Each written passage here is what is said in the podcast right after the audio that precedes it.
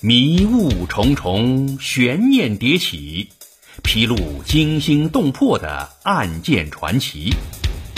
包剪抽丝，去伪存真，揭开错综复杂的尘封真相。一个个扑朔迷离的谜团，一个个扣人心弦的故事，一个个震撼心灵的史实。欢迎收听《古今悬案疑案奇案》，编著文章，播讲天路有声。亲爱的听众，你好，今天要为您播讲的是政治牺牲品——崔颢被诛之谜。崔颢，南北朝时期一流的军事谋略家。他对促进北魏的统一发挥了积极的作用，但是他的死因却成为一个历史谜题。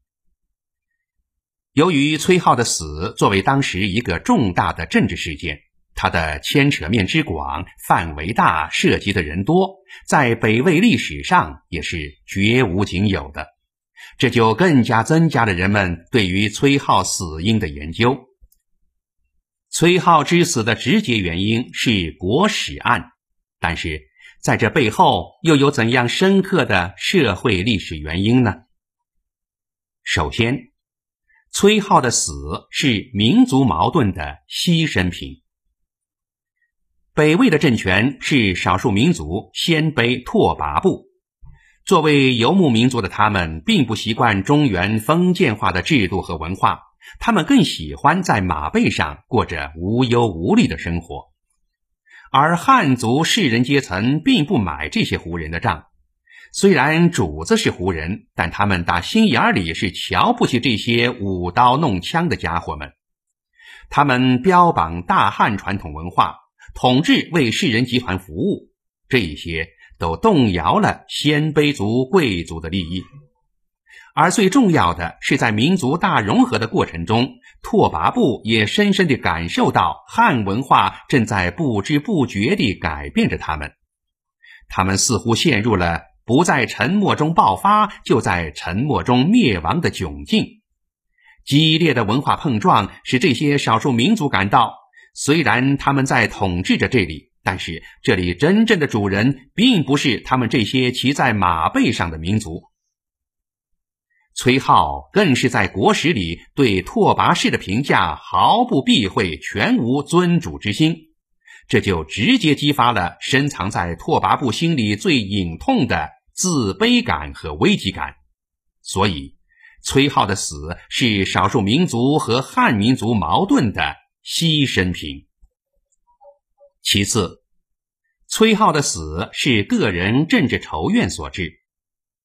崔颢的政治主张在朝中并无支持者，他主张分五等郡县是拥护拓跋部政治的体现，并无民族矛盾体现；他主张分明姓族是统治阶级内部等级的划分，也无民族矛盾可言。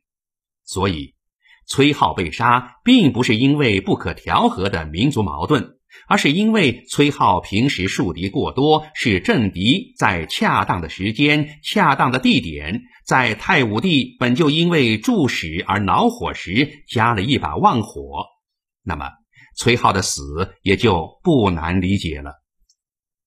再者，崔颢的死是拓跋统治阶级内部矛盾的牺牲品。历史学家陈寅恪先生就曾说过。杀号者，鲜卑部落酋长可以无疑。也就是在鲜卑族入主中原的时候，他们自己也处在阶级社会的过渡阶段，贵族们的权利和王的权利发生了一些微妙的变化。以前的贵族手中有很多特权，过渡到封建制度以后，王的权利必然会削弱拓跋部贵族的利益。他们会把自己和王的矛盾转化为与崔浩这样得到王重用的人的矛盾，加上这些贵族天然地仇恨那些辅佐在王身边的人，也就是说，贵族和官僚对崔浩的仇恨是导致崔浩被杀的根本原因。最后，崔浩的死是拓跋焘的意思。崔浩被杀的最终裁决者是拓跋焘，那么可以从拓跋焘的态度来分析崔浩的死因。崔浩死于拓跋焘打算南下攻宋的关键时刻，这样大规模的战役，内部的团结是其取胜与否的关键。那么，崔浩的死也许是缓和内部矛盾的一剂良药。另外一个原因就是，当拓跋焘准备南下攻宋的时候，崔浩却待机而动。虽然他是站在战略的角度分析问题。但是崔浩的身份注定，他的任何不南下攻宋的建议都会给别有用心的人遐想，而崔拔涛也许就是这里面的一员。还有就是崔浩与太子皇等鲜卑贵族的矛盾，使拓跋焘深畏一计。如果以后太子即位，而崔浩跋扈怎么办？另一个原因就是。崔浩借助引道教排佛教来争夺自己的政治地位，这与拓跋焘崇尚佛教大相径庭。崔浩的死因必然有其深刻的社会历史原因，单纯的以修国史作为崔浩之死的原因有失偏颇。好了，亲爱的听众，今天就为您播讲到这里，感谢您的收听，咱们下节再会。